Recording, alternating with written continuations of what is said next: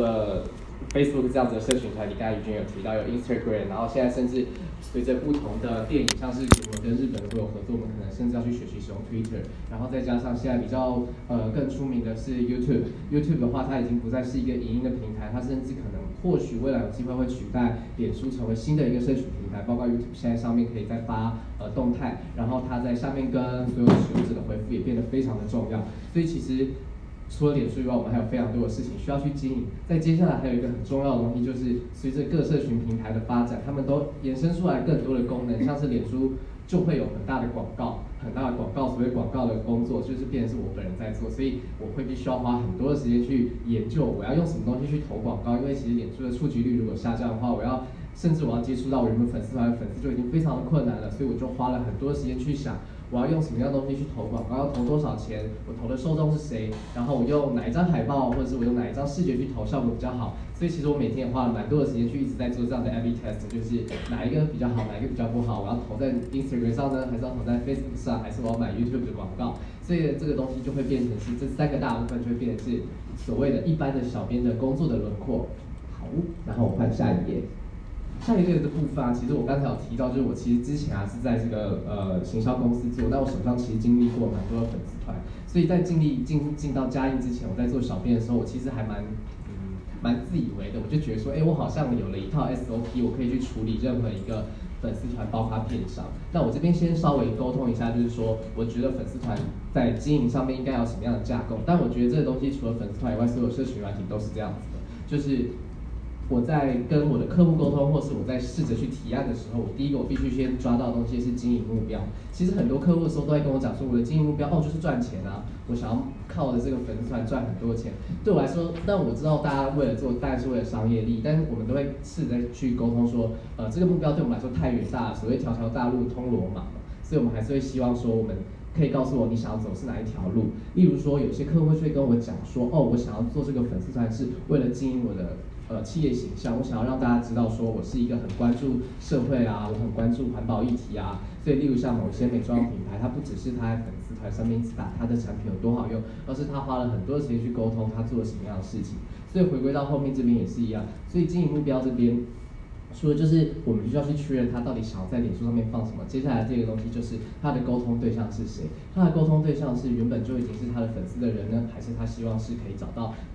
不是他粉丝的，让这些人进来，因为有些客户是说他想要让他客户的年龄层下降一点，所以他希望透过脸书的粉丝团做到这件事情，那这样子就是可以理解的。然后再下一个的话，我们可能需要去跟他了解他们的沟通方式。这个部分可以了解到，就是说有些人有些粉丝团，你可以明显的看到他的粉丝团里面是没有小编这个身份存在的。他希望他营造的是一个很有距离感的样子，然后变成他好像是一个很有质感的品牌这样子。这个东西也必须是我们要去沟通的。最后一个就是很重要的，就是露出内容。就是我的客户一直会很想要知道说，哎，我的粉丝团或是我的呃 Instagram 之后会变成什么样子啊？就是我必须要去创造一些分类。那这个东西连接到后面的这个片上粉丝团，可能就会去整理出一个说，哦，我们每一部电影在上档之后。我们会有预告，我们会有海报，然后我们会花一些时间把电影里面的金句配合剧照做出来，然后最后的话是我们可能会把电影里面的一些呃很精彩的片段、很重要的片段剪出来，我们会这样做一个最重要的分类给他们知道，然后最后一个就是成效预估，让他们知道这次做这件事情可以达到多少的成效。这样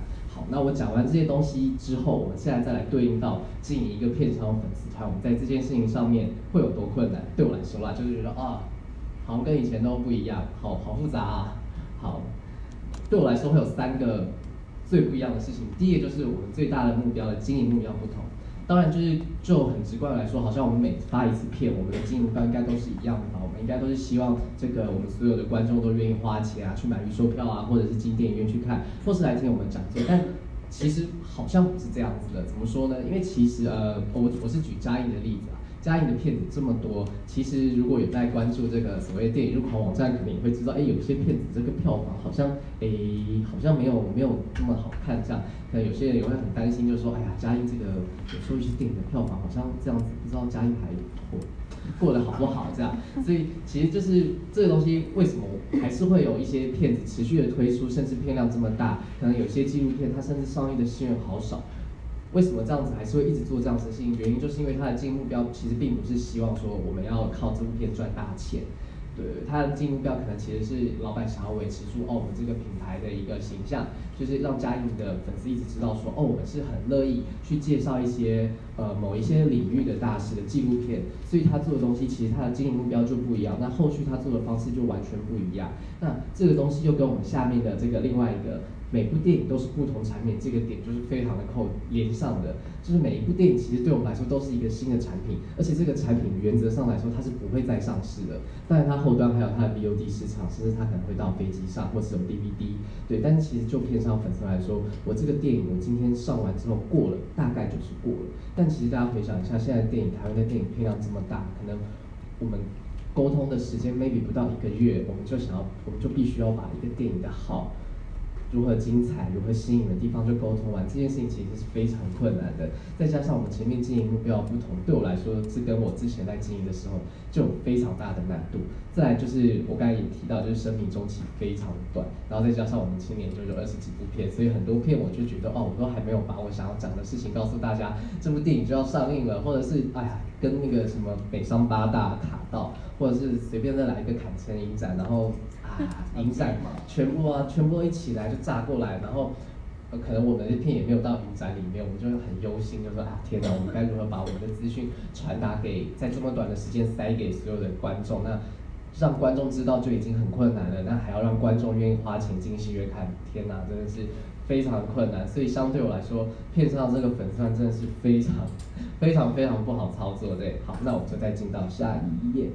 下一页这个部分，我就是我跟于俊就在讨论的时候，我就觉得说，哎，我们好像呃讲这么多，我们就回归到实际一点的面来讲，我们让大家来知道一下，我们一天都在做什么。就举我来说好了，我自己在第一天进到这个公司之后，我马上会先去看我这几天的呃，我昨天就是例如到昨天呃早上啊到晚上这段时间，我的广告效果好不好？例如说，我会去看它的这个触及的效果，我花一百块，我再用这个素材，我触及的效果好不好？然后接下来的话，我可能会再去看，哎，我放进去的这个呃博客来的这个售票页，我这个点击率高不高啊？如果有高个一百一百个点击的话，我就很开心，他说啊，说不定我昨天有帮公司赚一点钱。哎，我这边突然拉出来讲一个呃片商另外一个很难做的地方，我稍微补充一下，就是电影行业非常难做的地方，我觉得一个东西是它的价牌。就是如果我今天是做一些零售业或者是物呃我我自己有通路的话，我可以控制价盘，我就可以很明显的让我所有的行销活动都连接到销售，我就可以知道我做某一件事情它对于销售的影响到底有多少。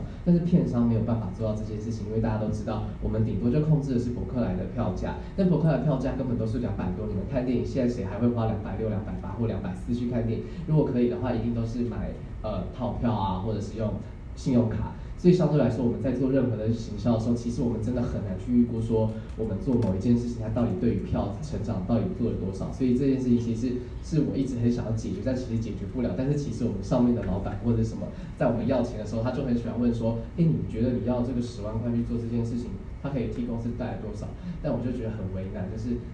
那，我们的预售票就不是最便宜的，所以就很困难。这件事情也是我一个很困难的地方。所以我们现在目前解决办法就是只能希望就是呃做一些好像很漂亮的这个预售赠品来吸引大家，然后保障成一个让老板会很安心的一个预售票房，让我们可以有继续的钱做更多的事跟买更多的片这样。好，那我再拉回来我们刚才小编的这一天，我除了就是广告的优化这边之外。我还有去做，就是 Eugene 有这件事情，就是我们去订阅一下 Google，就是我们 Google 的，例如我们要草间弥生的片要上，我就去订阅草间弥生。最近有没有什么新闻啊，或者是他有没有在做什么样的事情啊？然后如果有的话，我们就可以马上跟风。所以我真巴不得每天打开 Google 上面全部是草间弥生的新闻。然后非常刚好前几天就是那个草间呃前阵子那个草间弥生大陆的展是抄袭的，哦我就好开心哦，就是啊有个议题可以跟，然后大家都知道草间弥生，然后我们找请媒体朋友们在下面帮我们支。说哎，草间弥生纪录片要上啦！哦天，太棒了！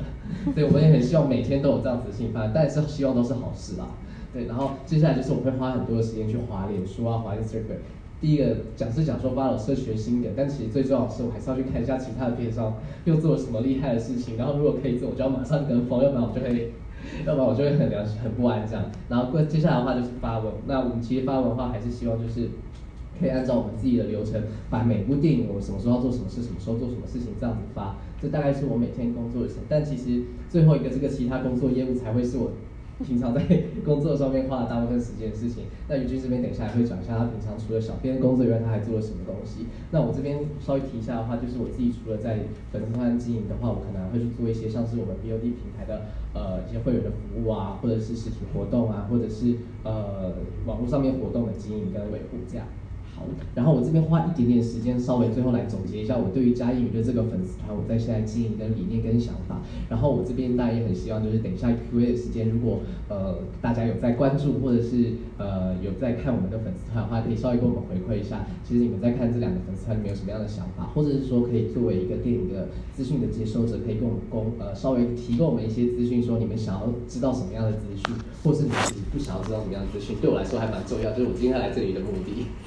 好，对，然后，所以我大概说一下嘉义娱乐粉丝团。其实我觉得嘉义娱乐粉丝团现在大概有两万五千多个人。然后，就我的理解，我但目标还是虽然讲是讲说，可能有时候是在做一些形象的片，但我但还是希望，即使是做形象的片，如果可以赚到一些钱，当然对老板也是好的。所以我还是希望可以尽量让所有的粉丝都可以让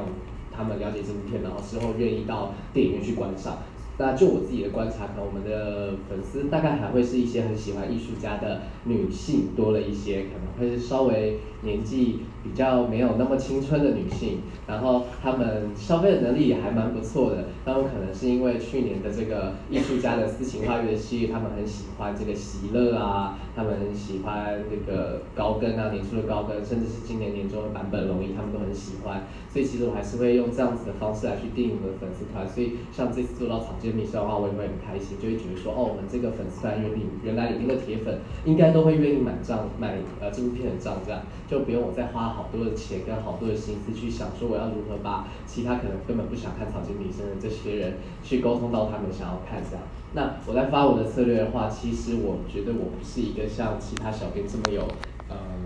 这么有梗的人，我很难去做一些跟风的梗啊。我觉得我好像有点做不太到，但一部分也是我很忙。但是那我自己在做的，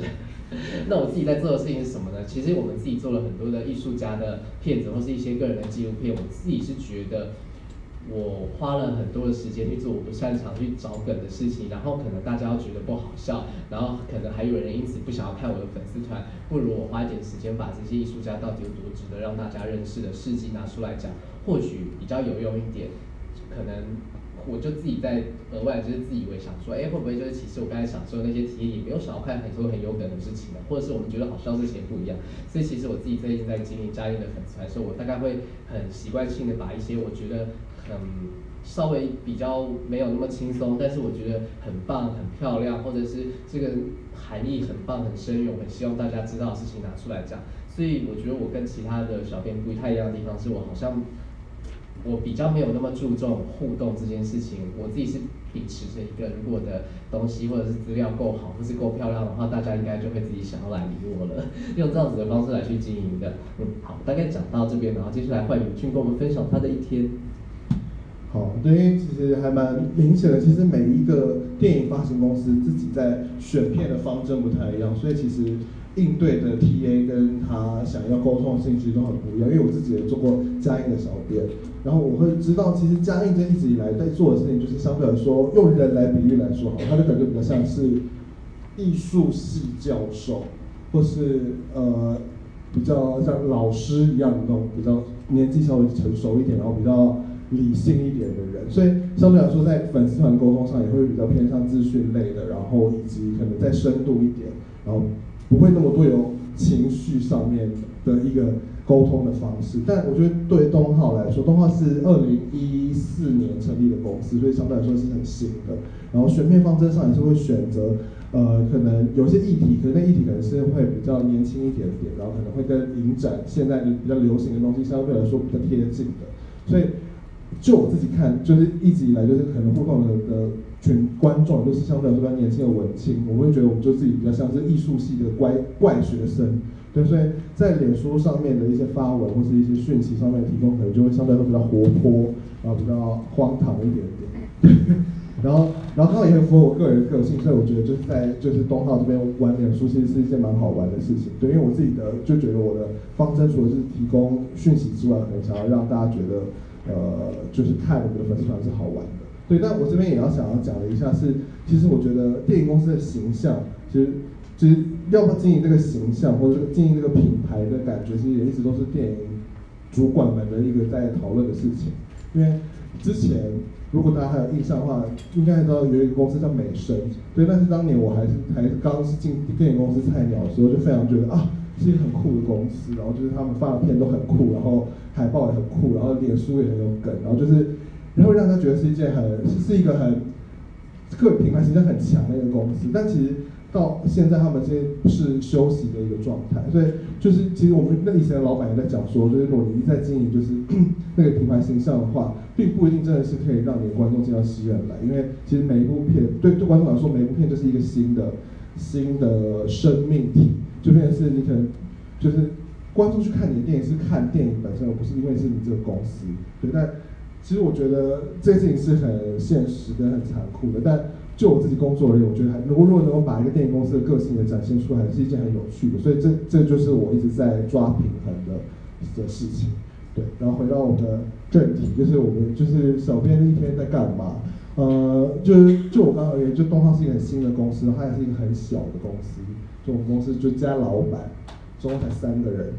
对，这就是老板我，然后跟一个呃，因为因为生了小孩，所以他就有点像是接案，就只来礼拜二三四。三天的一个姐姐，对，所以我就是编制很小，所以其实我每个人要做的事情都相对来说比较比较多一点。然后像我个人主要负责的业务范围，除了小编之外，还有要当媒体公关，就比如说写新闻稿，然后去发，就是邀请媒体来看片，然后邀请影片来看片，然后然后一部分的平面设计，因为我们基本上我们视觉海报会外包给外面的设计师来做，但其实一般就是说网上的 banner 或是可能比较小的印刷品。就可能就是我们自己来做，然后另外还有他异业合作，这个就是我就会跟同事一起去 share 这个工作量，然后还有其他零零总总，比如说我们跟府中十五合作，然后比如说要出一些执照啊什么的，就也是我这边会去处理，对，然后但其实我自己觉得做最好玩的还是就是小编这件事情吧，因为它就是是一个呃直接对观众沟通，然后能够会马上获得 feedback 的一个工作，所以就是在这件事情上，我就觉得是很开心能够跟大家来分享，就一些工作点滴。然后我自己在小编的工作上，就是主要的工作内容，就第一个就是大家会确认一下每周的发文的大致内容，因为，因因为瑞也在大品牌公司做过嘛，所以其实理论上做大品牌的粉丝团应该是要很一直排成的，对，就是要排长比较长期的成。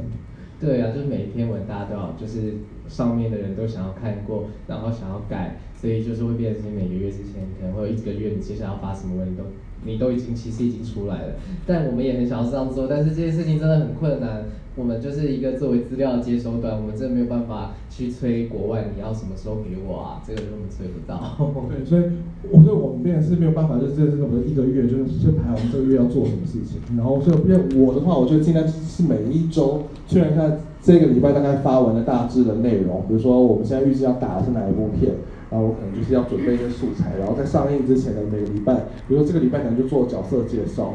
就是比如说把片子里面主演的每个角色都拿出来介绍一下，比如说他戏里面怎么样，然后戏外得过什么奖，然后或是可能这个礼拜快要上片，我可能就把片子里面经典的一些台词给拉出来，然后是会让大家观众比较有共鸣的，所以你也是每周。确认一下，就大概要发什么内容。但其实因为小编就是一个非常及时性的工作，他其实就是只要是有什么事情发生，就会就基本上都是要立即处理的。所以就在这部分就会保持很大的弹性。比如说像昨天就是欧洲电影奖公布，然后我就在坐公车的时候听到，就看到老板传来了，说哎，欧洲电影奖公布了，然后就开始哦好，那我立刻就开始找图片，因为就是昨天公布是我们的新的新片，就是没有烟硝的爱情入围了五项。奖，然后去哎，今年上映的那个《今天跳舞不打仗》也入围了最佳导演奖，然后就赶快上网找图片，然后立刻用 Line Camera 就把图合起来，然后放字，然后就立刻 po Facebook，然后另外再 po IG，就这样，就它就是一个很很及时的工作，对，所以就除了确认每周发完大概内容之外，就是要随时准备好一个 open 的心，就随时要接受各种快速进来的讯息，然后赶快发出去，对，然后就对应到这件事，就是其实一基本上就是醒着的话，就是。有只要有一些留言或私讯进来，都会看一下。但如果然后的话是问咨，比如说问场次时间，就我们可以立即回复的东西，就会立刻回。但可能比较常会接收到，就说哎，想问一下你们来呃，比如说今天跳舞不打仗的 DVD 什么时候发？像这种需要要转给同事来确认的事情，就会先留着，对，然后就是说，那您稍等一下，我们这边确认会再回回复给您，对，所以就是要一直保持的，就是呃清醒的状态去接收大家的留言跟私讯，对，那我自己很喜欢回的留言就是回那种很不正经的留言，说。因为我们天文可能就相对比较好玩，然后然后会问一些大家一些奇怪的意见，然后对只要有说收到回复的话，我们就会立刻说，呃就就比如说刚好最近昨天比较流行就是蜂蜜柠檬，对然后就感觉迅速会说，哎，那你觉得蜂蜜柠檬好不好喝啊？就就是就用这种比较流行的时事去跟观众互动，我会觉得很好玩，对。然后另外就是也是一直滑脸书看趋势，就是就包含我刚刚讲蜂蜜柠檬，然后还有昨天还有哎，昨天还有什么？啊，今天光棍节，就会知道，就是现在最近在什么事情正在发生。因为我自己的脸书的朋友也蛮多，所以就会比较能够有比较大的铺，我可以去看一下现在我这个同龄同年龄层的同温层大家在想什么。所以我的工作其实很大部分就是一直在滑脸书，对。但其实，在滑脸书之外，其实也有一个很大的原因，就是因为我可能同时要做，比如说我可能要处理预告，就是帮忙剪预告上字。然后我是做设计稿，但是我的笔电就是有点慢，所以就是就是它在慢慢的跑的时候，我就想说，那我一定要来来刷一下脸书，看现在就是消磨时间以及就是更新一下自己脑内的一些新鲜的事情。对啊，另外就是 Photoshop 跟 Illustrator 做素材，因为就刚好说到，因为我们公司最主要的呃，比如主视觉海报是外包出去的，可是其他的就像 banner 啊，或是我平常贴文要发的图，这都是自己做的。对，哎，嘉欣现在是你自己会做素材吗？我做的素材都非常的小，可能是放一些东西在一张图上。但是后来的话，我现在做最快的事情就是尾稿，我就写一个很很快就写尾稿单，然后请我们的设计帮我做。那就是公司相对比较大的好处在这里，对，你还可以就是去奴役同事来帮你做图。但是我们我们公司三个人，因为我是相对来说比较熟，就是这些软体的，所以就平时都是会自己做，就但然后。呃，比如除了是图之外，像影片，像我们前阵子我自己很喜欢的是《舞动人生》的有一个一个小的影片，就是讲说，因为那天刚好大家去看试片，就邀请一些人来看试片，然后大家看完之后就出来，我说哇，真的好感人，哭的好，就是很多地方都都是很值得哭的点什么的。然后我就把这东西当做一个素材，然后就做了一个那个弹弹幕弹幕影片，就是就是剪了一小段，就是那个《舞动人生》那边爸爸跟哥哥在。就是哭的画面，然后弄了很多，大家看完的那个哭的影评，这样嘘嘘这样划过来，然后就觉得，就然后虽然就是那次我下班之后刚好要去吃饭，然后吃完就在麦当劳里面就是开 Premiere，然后来做这个素材，虽然就做的很赶，但是我就觉得这是一个立刻就是把它跟现在年轻人喜欢的东西结合在一起的做出来的素材，我就觉得还蛮有成就感。对，所以还有很大一部分工作是在做素材。对，然后另外就是其他的工作业务，就是比如说发想啊，一起讨论，就是就是片子上映之后的宣传的方针等等的，然后然后做一些讨论。对，那我觉得这个很好的地方，就是因为公司很小，所以沟通其实是蛮方便的。因为就嘉应来说，应该是很常会开发行会议吧。喂，哎，我们大概礼拜一或礼拜四会开一次发行会议，大家加上我们片量比较大，这样，所以可能我们就是在发行会议上面的时候，会先花一点时间去定海报，然后定预告，哪些地方想要改，哪些地方不用改，然后再回去丢给国外看，然后国外跟我们讲我们要改什么，然后我们还再去想一下说，嗯，那这样子这些人看到会想什么呢？呃，就是。就我后来会有我在别的公司待过进来之后，我就会觉得啊，电影公司的发行会真的是一个非常要做，但我又很不想做的事情，因为真的好花好长的时间，甚至想片名片名的发想，我们怎么样想都想不好，想不完，然后又没有办法一直这样说好，我们就大家一起解散，然后我们下次再来，因为下次再来，然后就时间就到了，然后就很不想开，但是又要开，啊。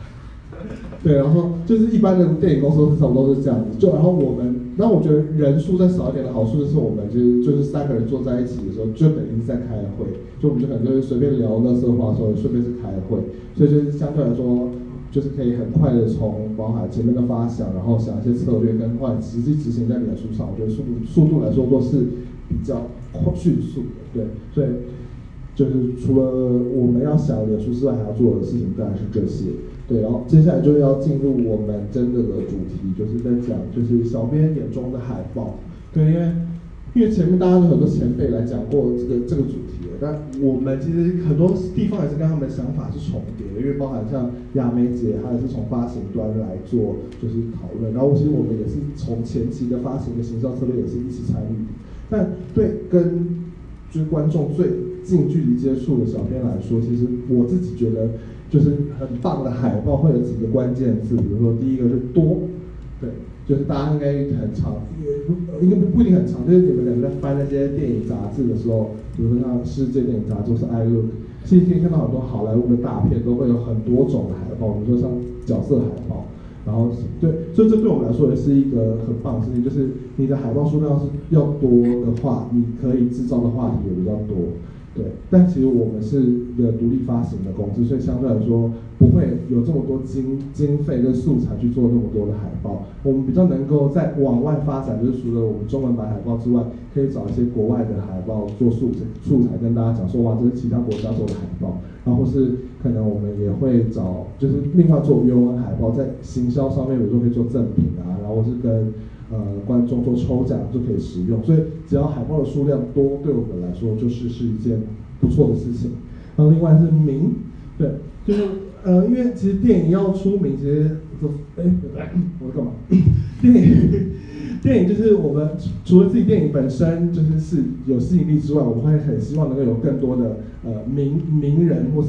名有名的各种事物做加持，比如说像坎城得奖，然后像奥斯卡入围，然后是我们找了呃文天祥老师看完这部片，然后就可能给我们一句就是很有力的推荐。这种名就是也是我们会希望能够把它放在海报素材上面的。所以像我们东浩做过最也跟有名有关的事情，就是像我们会找陈绮贞就帮我们写就是电影的那个片名，就到就把它。这个电影本身的名气再往上拉一点，对这个名的这个意思是这样子的。然后另外是炫，对，就我们会希望海报就除了美观之外，它可以更炫。然后我自己对于炫的定义，就像是镜像之前会做的动态海报，对他们就之前就是会会特别是把电影海报做成影片，影片档，然后就是划过去就发现哇，他们海报会动哎，很酷，像哈利波特里面的那个就那个照片那种感觉。对，所以这种在海报上面玩一些形式上，然后在呃社群经营上面也是会让观众会对你的这个电影更有印象的一个方式。对，然后另外一个就是最基本就是要美。对，呃，虽然美这件事情是一件主观的，但我觉得小编就在一直在跟观众互动上面，应该会知道自己的观众对于呃什么样设计的海报会比较有感，就是比较能够跟各公司的其他同仁做一些 feedback 讨论，然后提供一些意见。对，所以我觉得这几个就是我自己本人作为小编对于海报的四个关键字。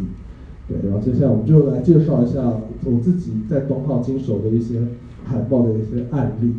然后 第一个要讲就是修复片的海报艺术，因为东浩算是除了在发行就是最新的电影之外，也会呃蛮用心经营修复片的一个公司。所以在我进来公司之后，就陆续都已经做过几部很不错的修复片，然后会特别想要拿出来讨论，是因为修复片它有趣的地方是在于它本来就已经有原本的海报，就是可能是几十年前的设计，然后 但它就是有趣，但它同时也是一件比较难，呃需要去有挑战的一件事情，因为可能观众对于它原本的视觉形象是已经有一个既定印象的，然后你要如何在二零一八年的今天，就是将这个电影用透过海报赋予它一个新的生命或者新的个性，就是是一个还蛮好玩，但又有一点点紧张，就怕大家会就是会失望的一件事情。然后，所以我们就这边就举了几个，就是像穆荷兰大道、舞动人生、新桥恋人的例子。然后，首先看的是穆荷兰大道，因为它是两千零一年，就是由大白领区导演就找了纳奥米华兹、娜奥米华纳奥米华兹演的。片子，然后大家知道好莱坞体系的片子，通常就是海报设计上都会一定会喜欢用明星的大头，所以就是当年他们在那个美国上映的时候的海报就是很大很大的女主角的头，然后另外就是对，嗯嗯，然后上面，好，片名上面就有那个大导演的名字，David Lynch，他们就很简单就把重点都就是点出来，就是有这个女明星，然后有这个导演，对。在另外一款就是呃也是角色海报上面也是这样，就是把两个呃角色关系错综复杂的女主角脸放很大，然后把好莱坞，因为它就是片子，那故事的背景发生在好莱坞，然后就把它点出来及片名，就是一个非常呃经典大卫林区风格的海报设计。所以我们在台湾的发行上一样，就是保留了中就中文海报上面也是保留了这个个性，就一样就是把两个大家已经就是看过的这两个女主角的头就是这样留着，然后但我们就放了几个很很有趣的文案，就包含是。BBC 的二十一世纪百大电影的第一名，这就对一般的观众来说是一个非常有力的宣传词。就你看到这个就想说，哎，这是 BBC 说说是第一名的电影，那我不看怎么行？就即便是你可能以前就是透过就是我说网络资源或是一些别的方式看到这部片，但是就想说啊，这个好不容易就是要终于要在台湾上映了，就一定要去看一下这个第一名到底是多棒，所以就会把这个这个。这个文案放在最中间，然后另外就也有上面有一些比较，呃，比较情绪性的文案，就是说那什么，后劲强大，对历历史上最被讨论的结局，因为它就是本身就是这部片就会让人家就是呃一直回味不断，因为它就是很错综复杂，就是每个人会不同的解释，所以我们就会把这东西也写很出来。然后另外在这几个点之外，我们也会写说，这是因为这这部片是大卫林区自己亲自修复的，所以他。呃，在意义上跟品质上也是相对来说更有所保证，所以我们就把它当做一个四 O 给放在那边，然后写四 K 梦幻重现，因为这个素材真的是四 K 的，但是其实台湾的电影院一般放出来就是二 K，对，可是我们还是要把我们这个商品力给拿出来跟大家讲，所以就是会把这个东西除就是除了原本的视觉之外，再加强，就是这些年来就大家对这部片的一些感觉都放上去，对，然后那除了这个我们是上映用的海报。之外，我们还另外做了一个，就是呃，是他那个预售赠品的海报。我们就是请，就是之前东浩的呃御用设计师兼前员工叫做 Andy，就他就是，就因为他是出国出国深造，然后但因为他还是会有呃设计海报的时间，然后因为就是是老朋友，所以就会跟他请他来合作来做这张呃穆荷兰大道就是呃预售赠品用的海报。对，然后那时候就是希望能够在比较复古感觉的海报之外。再多一点强一点的设计感，因为我觉得喜欢大卫林区的影迷都是比较有个性，然后比较酷，然后愿比较，然后对于比较抽象的东西是会很有包容性的，所以我们就是把那个片子里面几个元素给拿出来。第一个就包含就是因为那两个女主角真真假假，就身份就是不断的变换，所以我们就把两个女主角就是放一正一反。就是把它放到海报上面去，然后背后就放的是那个蓝盒子，因为就是这故事里面就是算是一个关键的解谜的一个呃道具，对，所以就把这东西结合在一起，就有造成一个双生花的那种感觉，就是设计这个这个版本的海报，对，然后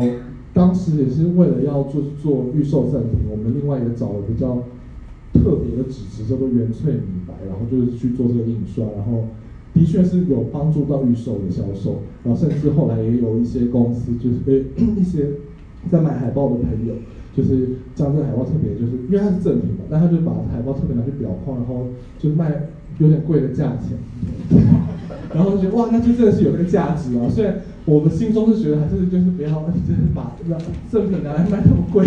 是不是有点拍谁？但是就还是觉得这有海报有背，就是真的是在做海报收集的人有一些肯定，还是觉得蛮开心的。对，然后就是莫兰大道。然后另外要讲的是舞动人生，是最近最近才刚刚上映又迅速下片的，很可惜的一部作品。对，但但还是要好好跟大家介绍一下这部片，就是他当年的呃海报是就是用很大的剧照，然后跟配上了一些留白跟片名，然后就是比较复古的一个设计，就很简单明了。然后告诉大家上面就影评大家说了什么话，对，然后另外也有另甚至当年 二零零一年的时候，龙翔电影公司发行这部片的时候做的海报，也可以也可以看出来，就是时代演进，大家对海报的那个定义跟认识跟设计其实有很大的不同。但其实有些元素还是在，包含就是前面入围了很多的奖项，我说奥斯卡，然后金球奖，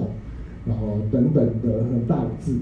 然后还有一很很长的一串文案，什么？先看不清楚，还要笑。嗯，莫过南大照。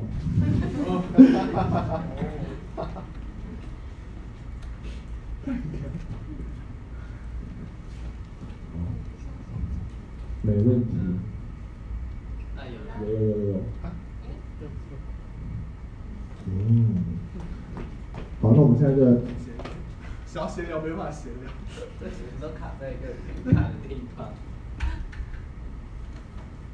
有了有了。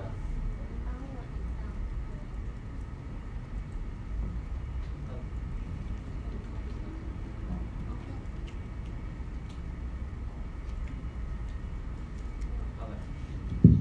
有他在文案上面就写成长励志梦想交织，温馨感人。嘣嘣嘣，好，对对，就是很就是把非常呃，直接的文案，把它写在海报上面，对，然后另外那个片名也是，应该是想要让它有一个舞动感，所以很多卷卷卷的设计，可，就是其实是还蛮贴近一般就是观众的一个风格，对。那因为就历经了就是十八年之后再重新上映，我们就希望能够让它再更年轻设计感一点，所以我们新做的版本是长这样子，就可能投影比较看不出来，它就是。是紫浅浅紫色的底，然后配上粉红色的字，对，因为其实因为《舞动人生》是一个温暖，然后是很中性的一部电影，所以其实我们就选的颜色是选的是希望比较温柔一点的配色。然后这部这个海报也是那个那个安迪，就是刚刚做过荷兰大道的那个海报的设计者做的，对，然后。我就希望能够让就是 Billy 是比较开心的，所以用了这个跳起来的，然后也很被大家广为知道的一个形象放在海报中间，然后以及其他的呃配角妹妹们，就是让把舞舞舞蹈感再展现出来，因为他就是在讲芭蕾的故事嘛，然后就是把一些妹妹们放在旁边。然后当时我们在设计的时候，我们还想说，是不是要让就是 Billy 就是在更跳出跳出来一点，让妹妹们就变成单色的。我们有也有试就试着尝试让妹妹变成紫色，但是因为他们的表情都有一点点严肃，所以套成单色就有点像，很像鬼娃娃的感觉。所以我们最后还是选的就是是用的是这样的一个一个方式来做处理，对，然后然后它的文案也是相对来说比以前的版本再简单一点，就是讲说他就是感动全球千万泪水。然后是启发无数心灵，也是因为我们就是透过身边的很多朋友说，当年看过《武动人生》，其实对我们来说是很励志的一部片，所以就把它做了文案。然后另外一样附上了就是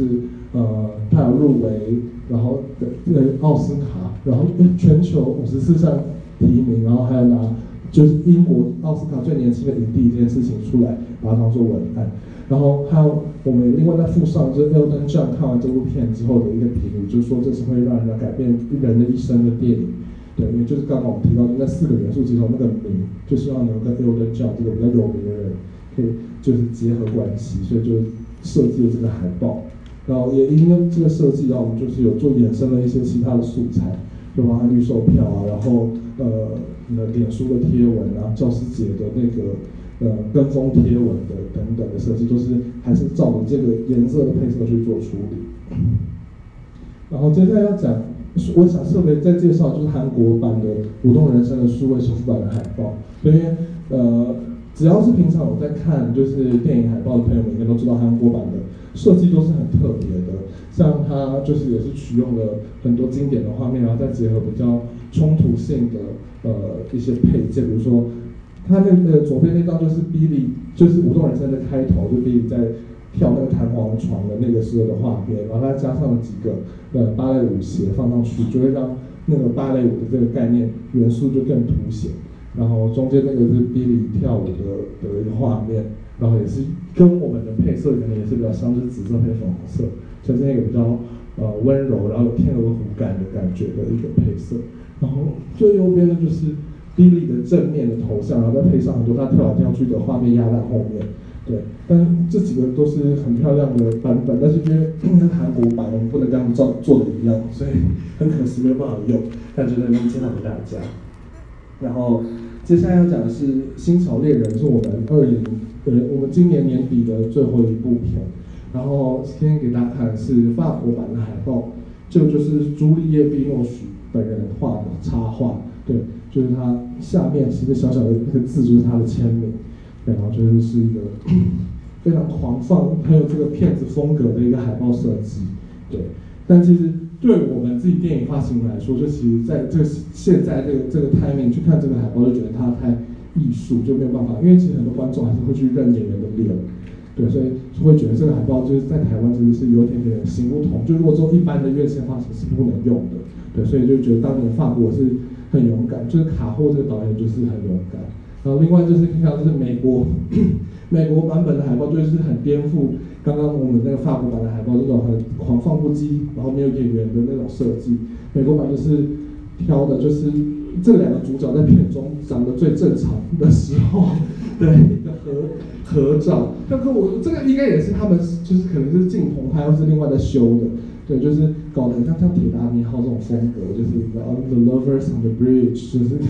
是这种很浪漫的感觉。对，就是其实有看过片的朋友知道，这其实这跟整部片的调性是有点不一样。但可以知道，是为了要做宣传发行上，还是会把它变得更商业、更主流一点点的。就是当时美国海报的设计。然后呢，现在我们还没有公布台湾版的设计，所以你们现在在座的所有人就是。第一波就可以看到海报设计的朋友，所以我们就先给大家看我们后来收到的几个海报设计，这也是那个 Andy 设计的。第一个就是也是我们想要让它更贴近观众一点，就做了一个很大的朱丽叶·碧诺许的脸，因为片子里面男主角是流浪汉，所以他长得没那么帅，所以我们就尽量把他男主角放的很小很小很小，都小到只有一个背，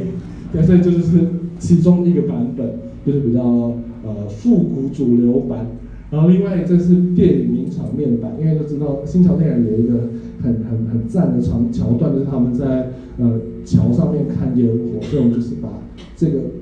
也做成一个海报视觉，然后就是这个版本。然后另外一个就是我个人蛮爱的，就是一个比较狂放不羁的那种版本，就是把朱丽叶·碧诺许整个套黄色，就有点像追杀比尔的感觉，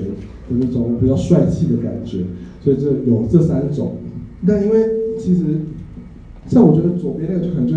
会有一点点太老，就有点太复古，然后中间那个就感觉越看不到主角，然后第三张好像又会有点太现代，感觉不出那个电影就是经典感，所以我们最后呢选择是第四个版本，就是我们哎你看超忙，就是我们做海报就是提案那个设计师就很崩溃，就是要听我们的一些想法，然后做很多版，然后最后我们。选的是这个这个版本，就比较中庸，因为它有名场面的烟火，然后也有朱丽叶·碧诺什，然后黄色也在，所以我觉得啊，就很符合就是我本人天秤座的个性，就觉得啊，就是都要达到一个平衡，所以我就选择是这个版本的海报，然后之后就也会用这个面目就跟大家去宣传这部电影，对啊，就是《新桥恋人》就是在设计上面的一些流程的架构，对，然后。就是我讲的修复片的几个案例，然后接下来我们我想要再分享的就是我们呃在呃海报设计上面，我们另外也有就是找了有名的设计师，看能不能蹦出什么新的火花，然后我们选择的是那个小子，小设计师小子，他就是比较呃 local 比较台的呃设计师，然后也是今年的金曲奖最佳专辑封面设计的得主，然后也是今年就是狗年的时候。就是呃总统府的贺卡是请他设计的，对，然后我们那时候选的片跟他合作片就是我们今年度我们自己期望最高的片就是《装潢美术馆》，因为就是他也是一个在讽刺中产阶级的一部片，然后所以觉得感觉跟小子合作可以玩出一些有趣的火花，所以我们哦先给大家看小子的风格，他就是很喜欢玩很跳的颜色的设计，以及就是可能会有很多细部的。呃的版画感的设计，它其实也是蛮呃风格蛮蛮，就是跨度蛮大。可是我觉得最重要就是它的生命力，就那种比较抽象的东西，我们自己可以就是从他作品上面读出来。所以我们就是找他来帮我们做中华美术馆海报设计。然后，但他也是给我们三个提案。第一个就是真的很狂，就是直接在剧照那边，不要安装。直接在剧照上面合合上了，就是一一个画框，然后配上国外版的主视觉放在上面，对，然后就就就是，然后把文案都放的很大，就是每分每秒如坐针毡，然后就是那个冲突感很大的设计，要第一版，然后第二版就是把这个那个那个就是名场面的反过来，就是把它倒过来这样看，然后一样就维持就是文案就是很大的一个设计，对，然后。但我觉得这里这两版就是有一点点，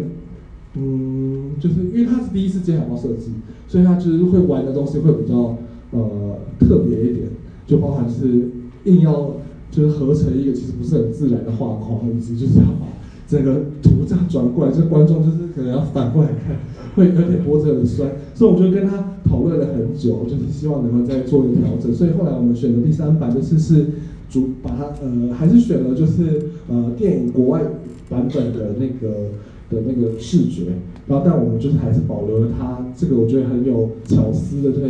霓虹灯的那片名设计跟文案做结合，所以就是或最后选择是这个。对，就是其实我们也是觉得是也是好呃很有趣的合作，因为彼此都是第一次合作，所以我们在讨论上也是会开始更知道其实设计师的一些考量，跟他会更知道我们电影公司上面的考量，所以我们预计之后也会有新的片段再跟他合作，然后请大家敬请期待。对，然后哦，然后这呃除了海报之外，我们也请他帮我们做 DM，所以那个时候有造成大家。觉得很很有趣的一个设计，就是我们就把片中里面一个威胁性的元素拉出来，做了一个中文版的威胁性，然后是然后印制，而且 那时候小小子还特别跟我们说，你印这个 DM 的时候一定要用魔造纸，就是那种呃，就是那种单色的，就是补习班传单的那种纸。就 是我们特地就是要跟印刷厂说，我们就是要用那种最便宜的纸来印这个传单，就是才有那个效果，而且还一定要印 A 四的，就是真的是可以折三折哦，就是塞人家信箱那种那种版本。对，但是我们那时候也想说，好像就因为怕戏院会觉得我们好像很不认真，因为因为其实戏院对我们来说是那个呃很最难搞的那个爸爸妈妈的那种角色，所以我们就是。还是印了一个除了 A 四的那种软趴趴的版本之外，我们还是印了一个 A 五，就是再小一点，然后是比较硬、比较厚的版本，然后放在戏院。对，但后来我们自己看完这两个成品之后，还是觉得还是软趴趴的比较有 feel，也比较造成讨论度比较高。然后真的是观众们就是也拿拿的比较快的是那个软趴趴的版本，因为大家会觉得很很很有趣。然后阴影小子的设计，我们就是在脸书上面也做了。就是我个人第一次开始发疯的作品，就是做手写场次表，对，然后就除了就是手写之外，然后另外也开始画一些插画，因为就是第一个礼拜大家反应不错，我们就希望第二个礼拜大家还是会觉得有趣，所以就越来越走火入魔。对，就是后来我们粉丝团就是也会常收到人家讯息，就说哎，小编什么时候在画手绘场次表？然后我们就想说。呃，我们会找到还有更有就有机会这样操作的片再来做，对，所以就是对的，请大家期待。对，然后另外我们再要再介绍的另外一个案例是，就跨界巨星合作，我们要讲的就是那个《睡着银行醒来也罢》这部片，因为它就是是一个算是相对来说比较文青、比较女性的作品，因为里面就有讲到。电影里面讲到就是女性女主角在恋爱中的一些潜意识的东西，然后还有不顾一切就是为了爱发疯的这个感觉，然后女主角本身也是很傲娇、很少女心，就三心二意，然后也就是，然后她的故事背景又设定在大阪的东京，说是很都会的一个爱情故事，然后整个片子给人家感觉是那种文青透明系，然后很阴底创作，因为那个导演就是也算是日本现在是比较新的导演，然后。在就是拍片的成本上也没有那么高，所以可以感觉出来，它就是制片是很 indie 的一个方式在设计。所以结合这个片子的个性，我会觉得这几个这几个元素会让人家想到一个人，就是启真老师。对，我会觉得这是这部片其实跟陈启真他的个人的形象是一个很合的，所以我们那时候就呃。就是鼓起勇气说，哎，我们是不是可以找一下陈绮贞来做这样的一个合作？因为我们刚好那时候，因为日本原来的海报设计也是 是手写的片名，然后那时候我们也刚好我们的同业就是镜像在做那个，哎是什么小姐啊？没人爱，哦没人爱小姐，对没人爱小姐他们找了那个何景窗来做手写的那个海报，然后我自己本身也觉得那个人很有趣，所以让我们想说。那我们要是想要来找人来手写片名的话，就是你一定不可能找别人邀请过的，就是何何景双来做。然后，然后我们本来想说也要找一些现在陆续开始有点名气的，比如说脸书上面做手写字的粉丝团。但是后来觉得，可既然都要找合作，那我们就既还是找个比较相对来说更有名的人。所以就结合刚刚我们想的那几个元素，我们就是写信去问了陈启贞他们的经纪公司。然后陈其生他们那边也就是还蛮 friendly，就说那我们就先看片，看过片之后，如果就是启真本人自己喜欢的话，就才能够继续谈。然后非常幸运，就是陈绮贞看完片之后，对片子本身可能就有想到他自己就是心里最柔软的那一块，所以他 所以他就是很快的答应我，因为我们本来就很紧张的说，因为电影快要上映，然后还不确定海报设计，就会觉得很恐怖。然后反正就已经快要放弃的时候，他刚好就回信说，就是他愿意来做这个合作，然后很快就是提供了那个手写的那个字给我们，所以我们就是做了中文版的海报，可以看出哇，几乎长一模一样，因为就是我们的钱都花在请陈绮贞写字上面，然后所以我们这一版的海报是我自己本人就是把它中文化跟排版，所以然后而且 就是每部片预算都有限。所以我们这，但因为也是因为这部片的这这个海报的设计重点就是陈绮贞本人，对，所以我们就是其他东西都尽量简化，因为两个主角的脸也很清楚，所以我们也不用特别动，所以所以做出来的海报就是这个，对。但我们唯一觉得有点可惜的是，就是绮贞老师自己没有在他的脸书跟 IG 上面分享，所以说就都是我们这边在写新闻稿，然后跟脸书上面沟通，所以就是宣传效果还是没有他本人就是那个。随便一一泼文那个效果好，对，但觉得还是有这样的合作是一个很有趣的，就是对，就是人生的一个小成就，对。然后接下来我们就请客才来介绍嘉映的海报案例。好的，好的，嗨，啊，我先说一下，就是。呃，我对于今天这个整个讲座题目的了解，就是就是也诚如刚刚一开始所说，就是在这前面几位非常厉害的大咖后面讲，我真的是汗颜，就想说我一个小编来讲什么海报，还有谁要听这样。不过我后来了解一下，我大概会用一个角度去写说，呃，去讲说，就是呃，我们在接收到国外的材料，或者是说设计师海报在设计完成之后，我们用我们自己对于网络上面或者是这些影迷们的角度，我们去判断说怎么样才可以。呃，制呃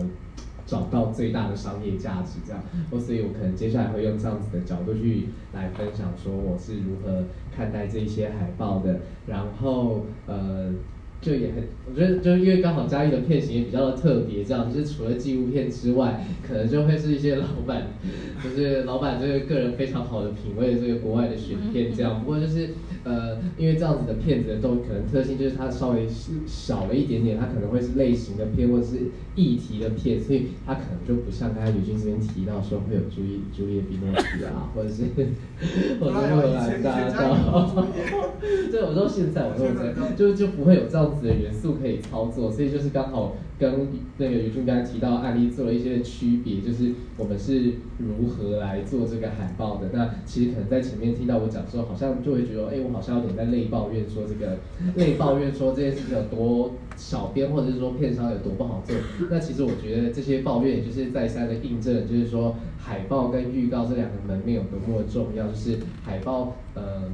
尤其是嘉映的海报，嘉映的海报可能也不像，就是说我们是一个非常非常非常有名的一个片子，所以它可以贴海报的地方其实真的有限。那除了我们原本的电影院之外，可能就会是我们自己议题类型的片，例如它是一个讲厨师或是美食的片，可能我们贴的地方反而会是呃厨艺教室啊，或是比较多。所以其实，在这样子类型的片，我们再去设计上面的时候，还是会有一些差别这样。所以可能加上其实嘉映今年，嘉映今年其实做了蛮多这些小型的。呃，小型的影展，就是它会，嗯，呃，对，就是戏院可能没有办法，就是说给我们这么多场次这样，所以我就是用一个比较特别的方式来把它包装成一个一体型的影展，然后来去做这样，对，所以可能这样子的按分享的形式也会影响到我们后来整个海报的设计。那我们先来看啊，当然我后半段还是会提到一些比较有名的大片，但那个呃海报的想法跟功课逻辑又稍微有点不一样，那是后面的事。那这一次的话，就是我们在今年年初有做了一次的这个非洲的坎城影展。那它的概念的话是说，呃，在坎城的影展，呃，当然不是说正式的竞赛片，那它可能在外围的一些单元，它有入围这样。所以我们就是老板是非常的 nice，他就是想说可以用这样子做一个非洲议题，因为他可能觉得说，呃，非洲这个议题其实在台湾也越来越红，所以他就是选了这样子的片。那其实这三部片当时进来的时候，其实我们就非常的。苦恼，我们要怎么样把它绑在一起？然后我们要怎么样可以让大家一眼就看到？尤其我刚才讲到，它是门面，它今天既然没有一个非常非常大，可能也不是说金总女或者是什么，它只是它就是一个非常也是一样非常厉害的一个坦诚的奖项，或是曾经入围某一个单元。但是我们要如何把这件事情有多厉害沟通给台湾的观众？对我们来说是一件非常苦恼的事情。那时候发行会也开得非常的久，所以我们就在。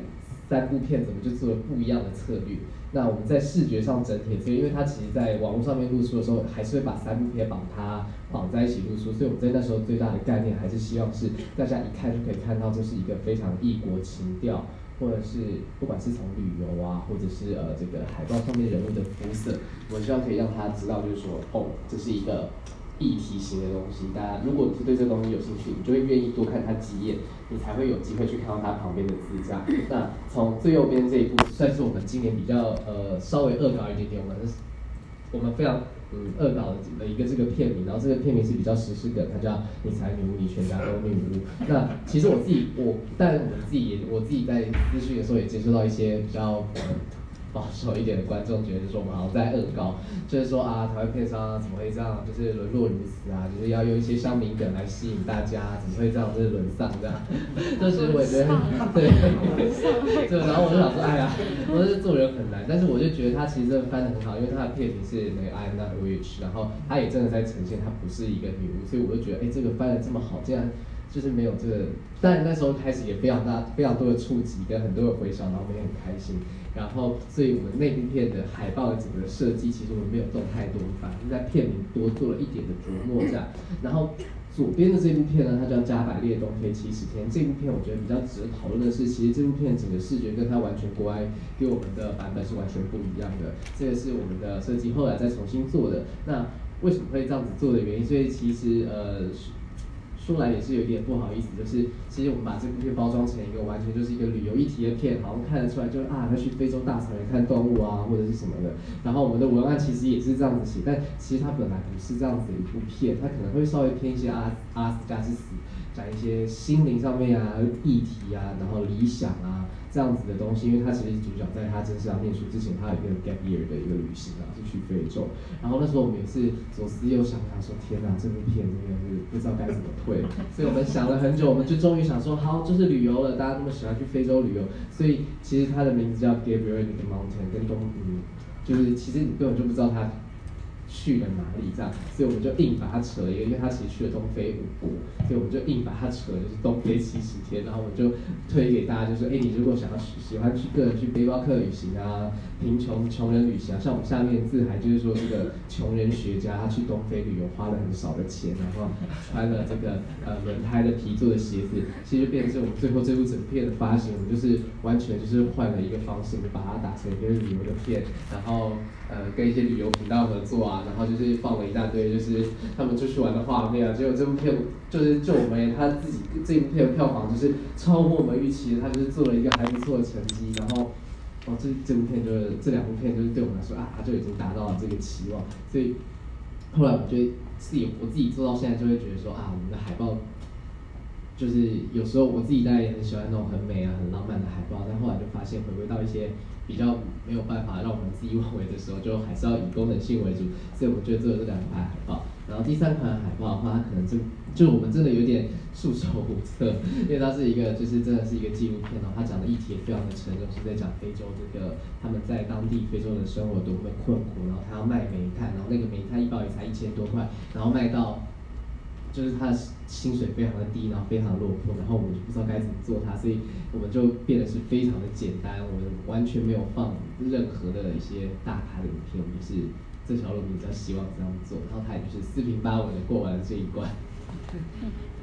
好，然后再来是我们还要再做了一个是影后对决这个影展，那我们是集结了这个三位欧洲的这个曾经获得欧洲三大影展的影后经历的这个三位影后，然后刚好他们在呃去年都有新的作品这样，然后老板就有一次买进来，所以我们就包了这个影后对决的概念，因为呃我们稍微做了一点点市场调查，后来发现台湾人对三大影展的。呃，反应的那个程度其实并没有像这个奥斯卡这么的强烈，所以我们其实后来就是原本想要三部片独立排排院线的，但后来发现就是院线给我们的反应跟我们自己稍微突入些消息，这些网友们的反应好像没有想象中的好，所以我们就想了很久，我们在想说啊，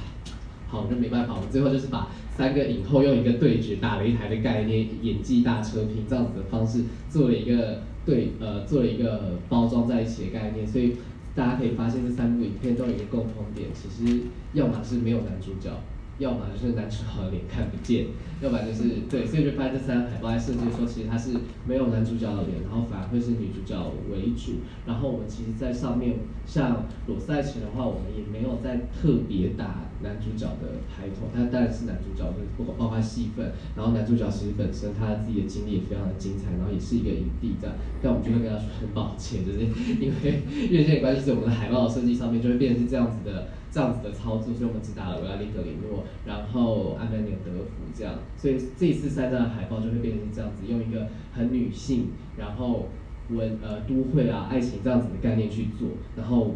会这样子的呈现，然后再来的话是一个生活美学展示，大张算算我们就已经发十五天了。那我们就发了十部片，然后这稍微拉出来，就是这样每一部片我们都要再去做预告、做海报，然后写那个文案，然后我觉得同仁们很辛苦。然后但是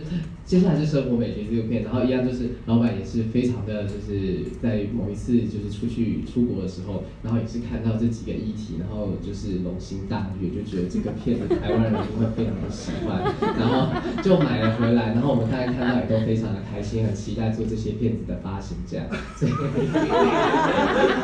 所以我们那时候，所以我们那时候就想说，哇，天哪，就是又是又是非常非常偏、非常非常偏的这个议题的纪录片，还是纪录片，哇，说啊，天哪，这个戏院这个片子这么满，我们到底要怎么样才可以求这个拍片把我们的片排上去？所以。后来，哎，真的就是没没有办法，没没办法排这样。只有顶尖高手这一部，它真的是比较有名，它是 big，然后它在台湾刚好又有回来它的建筑，所以其实就是戏院愿意拍这部片。那后来这几部片，我们还是想要发行啊，因为这么好的片还是要让大家看到，所以我们也是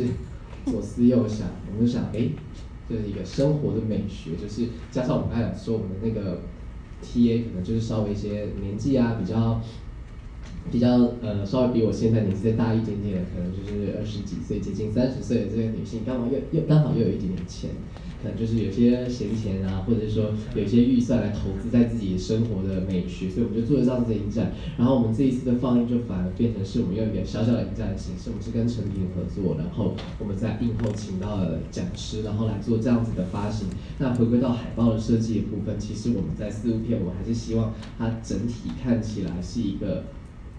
欢乐的、有趣的，然后对你的生活上面好像看到，觉得说，哎，好像不会那么冲击性，不会那么议题性，然后是看了好像可以很开开心心，然后映后听了一个讲座，没请到像主厨女神，我们就请到了这个。Alpha Day 的主厨，我们来跟他，他也有去法国留学，法国留学，然后念语冰淇淋来在学校，然后我们就请他来分享一些历程，然后酒就是舒曼，我们请到了呃真正很厉害的酒保，然后路巴比我们就请到了这个之前云门的编舞的老师，然后来做分享。那在设计的部分的话，其实我们也是要说从主厨女生开始说起好了。其实我们也是稍微有一点点就是嗯。跟内容上面有点不一样的操作，其实主持女生大家看起来好像是在讲说。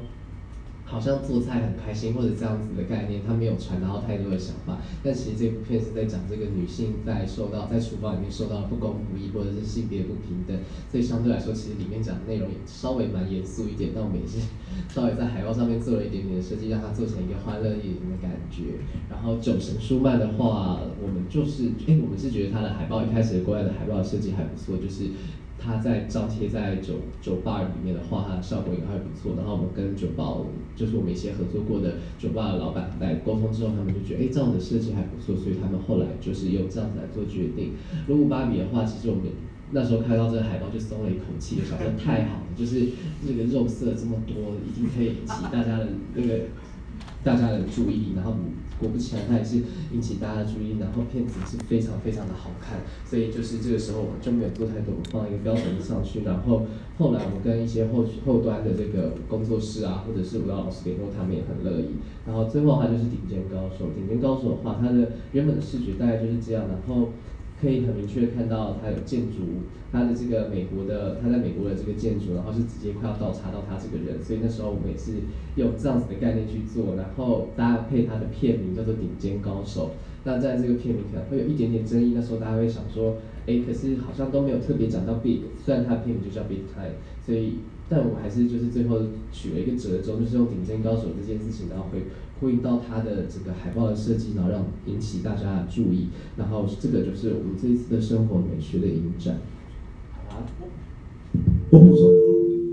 我补补我补充一下啊，就是那个其实以前的海报是要送审的。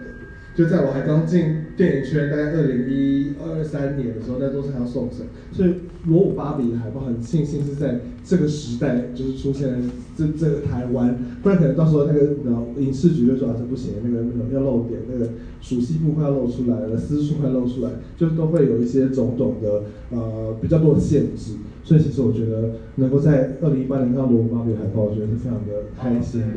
对，那个我那时候在脸书上面大肆投放这些广告，我也花了很多力气，因为我一投广告，然后脸书就说我散布色情图片，然后我就花了很长的时间，我大概写了快五百字吧，我就告诉他说这没有中文中文，他们是新加坡人看得懂的，我就告诉他这部片得了什么样的奖啊，然后是哪一个呃里面是哪一位舞蹈，他是 Barbie Jean，然后是谁啊，然后我还连连的那个他的那个舞蹈的表演的影片给他看啊，然后就是来回沟通，后来他就终于可以。在演出上面投放肉色这么多的图片，我觉得是我人生的成就。对，我我有接过那个脸书的客服，就是因为大家知道脸书其实没有客服可以打，但我有接过脸书的客服。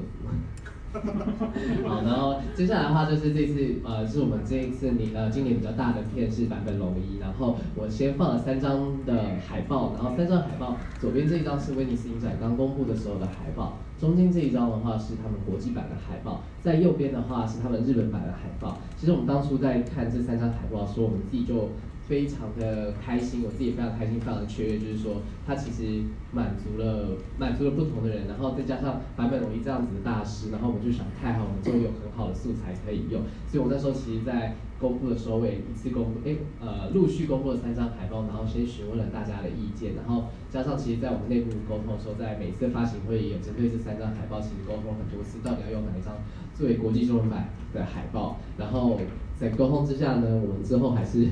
我们做了三款。第一，但我们的国际中文版是左边这一张，那我们会选这张的理由，还是希望就是说一个大师，他应该要有一个格局，然后所以这时候我们就用了他那张他在树里面听音乐。但是非常值得注意的是，其实我们都没有，我们都非常的没没有人坚持一定要让他的正脸入镜。我们觉得他的他的名字就够厉害了，然后我们就。用了一个意境的方式，然后来呈现整个大师的感觉，然后用，所以用了我们用了威尼斯影展国呃公布的那一版的海报，然后中间这一版海报是，呃坂本龙一跟安妮沃合作的这个素材实在是太棒了，我们觉得吸引力非常强，所以我们就是强逼我们的设计，然后设计也非常的开心的做了中间的这个海报，然后如果那时候大家有进戏院的话，就会发现其实我们后来的第二版的 D N 打开来就会是这样子一个折页的海报。然后右边的那一版的海报是我自己，其实是我最喜欢的视觉，就是那时候版本龙他带上这个水桶在听呃搜集雨的声音的时候的海报。但是其实那时候我们在，我就是我就是右边那一派的。然后但后来大家就会觉得说这个东西看起来票房可能没有办法到三百万，我们有票房的压力，我们要有格局，我们大事要做出来，所以我们就会选左边的这一版的海报。大概我们这这一次这一档的。呃，沟通会是这个样子的。好，然后接下来的部分就是稍微说一下，我们现在在院线那里就稍微打一下广告。就是草间弥生的草间弥生，那草间弥生的话，其实我们也没有动太多，但我们也是回归到他就是一代的大师，然后他的名字最重要的就是草间弥生，然后草间弥生的人出来了，我觉得那个传达就够了，他不需要再。我们因为那时候也还有在想说，哎，是不是应该要再放南瓜啊，或者什么的？其实好像不需要，就是我们就是这样子做。对，然后值得一提的是，其实我们在跟国外过稿的时候，他们好像还蛮 care 这里面的点有多少的，所以我们那时候，对对啊，他说，所以他很晚才公布，对，所以这个就会这，所以我们这一次其实呃也非常开心，不用不用做到。非常多重新的设计跟沟通，然后我们就用这样子做来结束了这个海报的视觉。嗯，好的。现在热映中，大家可以看。现在热映中。对，然后啊，我就很刚才想查，我说我很喜欢那个睡着也好，醒来吧。对，希望大家之后有机会可以在别的地方看到。对。好然后接下来就是一个比较轻松一点的时间。因为我们就等于是做第一线的那个，就跟观众沟通的的的小编，所以其实有很多有趣的互动跟会觉得有点累的 部分，这块就是想要跟大家就聊一聊，对，然后刚顺便讲一下那个照片，就是那个带码头是他，对，所以也要顺便跟大家讲说，虽然我们就是电影公司，就是彼此竞争，但是我们都是很好的朋友，所以就是平常还会参与一些 cosplay 的活动，真的是那个 BoJack Horseman。就马兰波杰克的 cosplay，对，好，然后呃，我自己先讲好，因为我因为我做小编做做相对做电影的小编做的比较久，让我最常遇到的呃多反馈或是比较呃有情绪的反应，就是会说呃为什么有些电影呢有些城市没办法上，对，这很长哦，就是以前都说是月经文，但现在不是，现在每个礼拜本都会有人来问一下，就是。一，我首先那会是蛮开心，代表是我们在网络的电影形象上面是顺利的，就是等于是全台湾的各地的影迷都会注意到这样的电影。然后，但二二来就是也很也发现，就是我们跟观众还是有一个很难沟通的点，是在电影的台院线上面，其实很大的部分是呃由戏院来做所谓的呃那个要不要砍头的那个刽子手的角色。对，因为因为我我们。电影发行公司现在已经越来越多，然后每个礼拜它会上，上我刚十几部，对，对，快要近二十部的新片，所以对戏院来说，就是也是一个很难选择的状况，因为比每个戏院的人听数也不多，然后它除了这礼拜新片，当然还有原来的旧片，然后还有在更更更旧的旧片，然后还有呃好莱坞大片的那种呃一点点的压力，所以他们在排片上面其实也有很多要考量的地方，但当然最。重要就还是票房，他会觉得这部片有没有票房潜力，所以，呃，通常他们在电影院现就要上映前三两三三四个礼拜一个月就会决定到底要不要上这部片，但我们还是会一直努力的争取，说看能不能有机会让这片子在各地开花，对，然后但最后就算没有办法，我们也会觉得那也真的是我们尽到了我们努力推销的责任，对，但。常常就会收到各各地影迷的那个那个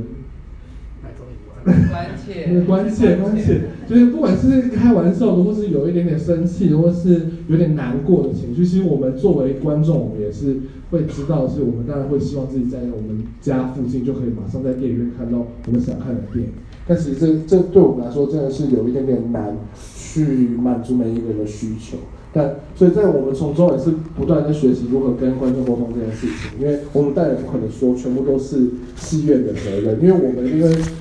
呃要不要去跟戏院推，一定是我们的工作内容嘛。但最后结果如何，我们也是很很很就。对啊，我们就还是会希望能够多上映。然后呃，台中最近要开了那个台中的那个影视发展基金会的一个小的放映空间，然后我们这些小片商会努力的去多跟他们谈合作。对，然后对这部分是我比较常遇到的。那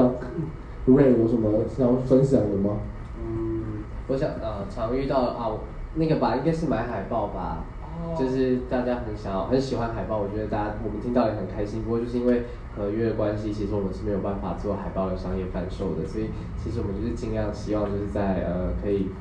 可以用送的，当然就是用送的，但是数量不能送太多，真的送太多，可能之后别人就会觉得它是可以直接索取的。所以就是最常、最除了那个系列以外，最常被问到就是海报，他们就会说他们想买海报，但是我们没办法贩售，我们很想卖，因为我们票房需要，票房很需要急救，这样对，大概是这样。然后，嗯，哦对啊，我觉得我自己觉得是呃那个。我就可能是我们大家那个片上的客服都做得很好，所以就是会很习惯性把我们自己的联络方式都留出，露那个在各大的地方，所以大家只要遇到跟这部片有任何的问题，其实都会来找我们。但其实那些问题我们都没有办没有办法解决，包括补课来预售票的问题，或者是呃戏院哪里他觉得需要改进的问题，或者是都会找我们。然后 对，然后想说啊，或是说你为什么我们平日晚上没有场次？我们也很想有。我才没有，我很想有，因为那是主场，但是因为那是就是戏院的安排，然后我们就只能说，哎，不好意思，就是可能要请你们把握时间去赶去看。然后还有说，为什么这么快下片？然后说，我们也很想让他演大概三个月之类的。我现在会比较聪明的回，我就会回说，呃，就会先用很迂回的讲完之后，在下片就会回说，如果真的很想看到这部片的话，可以。呃，也可以试着跟那个戏院的客服沟通。对，因为其实对戏院来说，有实际的票房或是包场，他们一定会觉得哇超赞的。对啊对，可是因为大家也知道，因为其实观众要去集结一起想看这部片的人也很难，但这其实是某一个可行的的模式。对，因为像我之前在嘉义工作的时候，有做一个日片叫做《植物图鉴》。对，然后它是里面有有一些相对来说对年轻人来说，日日日片影迷来说有名的演员，但其实对戏院来说，它就是纯爱片，然后有点，但是几个演员又不是这么有名，所以像那时候也是台中一直没办法上，对，然后所以我们也是自己主动发起说，我要帮台中跟台南的观众就是去洽谈包场，就做了一个表单，然后就是真的跟戏院大家瞧一下大概多少钱，然后时间，然后请就是观众们就是在有限的时间内赶快去填表报名。结果还是流标，对啊，但就是有这个是试着尝试，就帮大家解决问题。而且你还要对账，对账超麻烦。对对对然后当天去的话，你可能还要有人在那边签到。对啊，送就帮忙发票什么的，真的很，我说就是小片上有时候真的很佛。很累。对啊，而且你们人又少。没有，对啊，但就对，我就很努力，就是要帮大家解决问题。对，所以然后大家要是不小心在脸书看到有新的文章，记得按赞。对。还有就是会常会有人问场次啊，对，场次嗯。在哪里看？然后说在置顶文章，大家直接其实 我都有置上顶，没有置顶，对。对，嗯。对这样但如果你们觉得有什么我们各各家电影公司小面有什么需要，就是可以更进步的地方，也都欢迎大家就是私讯给我们，因为其实我们能够收到讯息，比就是一直都没有人理我们来的开心。对对对，尽管帮我们轮上来。对对对，好，然后所以我们差不多时间到了我们的来个。Q&A 的时间。